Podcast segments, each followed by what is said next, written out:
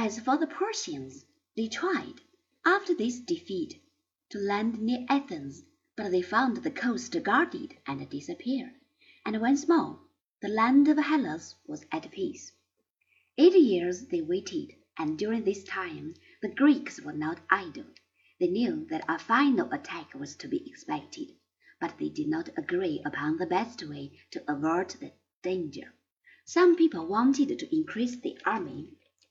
Others said that a strong fleet was necessary for success. The two parties, led by Aristides for the army, and Themistocles, the leader of the bigger navy men, fought each other bitterly, and nothing was done until Aristides was exiled. Then Themistocles had his chance, and he built all the ships he could and turned the Piraeus into a strong naval base. In the year 481 B.C., a tremendous Persian army appeared in Thessaly, a province of northern Greece. In this hour of danger, Sparta, the great military city of Greece, was elected commander in chief. But the Spartans cared little what happened to northern Greece, provided their own country was not invaded. They neglected to fortify the passes that led into Greece.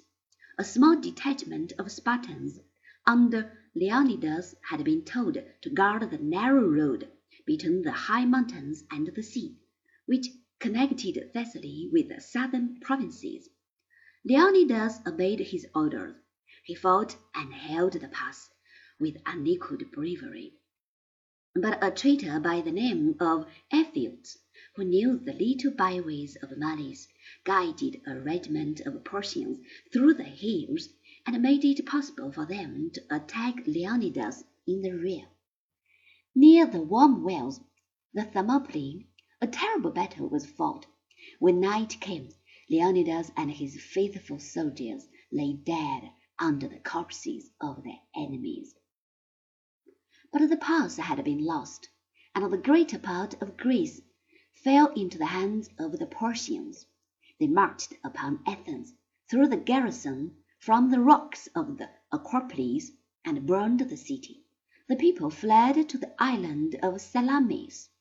All seemed lost, but on the 20th of September of the year 418, Themistocles forced the Persian fleet to give battle within the narrow straits which separated the island of Salamis from the mainland, and within a few hours he destroyed three quarters of the Persian ships.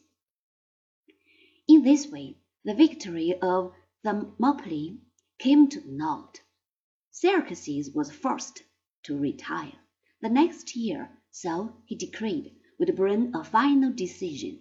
He took his troops to Thessaly, and there he waited for spring.